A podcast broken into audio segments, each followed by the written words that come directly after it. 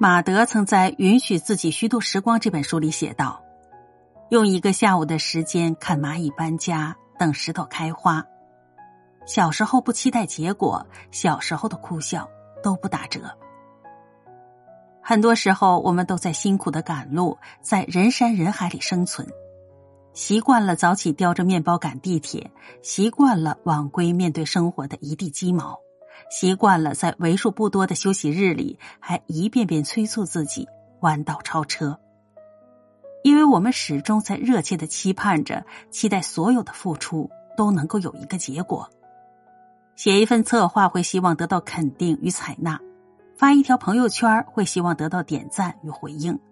看一部电影会希望有所感悟，读一本书会希望有所启发。但不是所有的期盼都会付诸现实。如果实现了，你只会淡然一笑，因为它本就是你的预设；如果落空了呢，便会妄自菲薄、自怨自艾。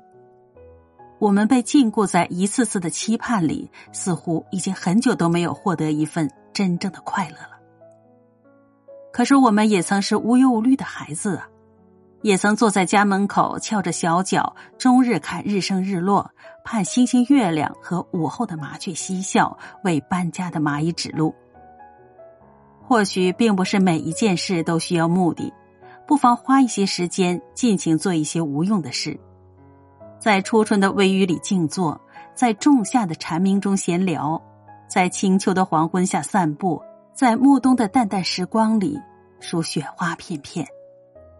我们终其一生，不是为了一个特定的目的，而是要用人间烟火治愈短暂的一生。这世界很喧嚣，我希望你快乐就好。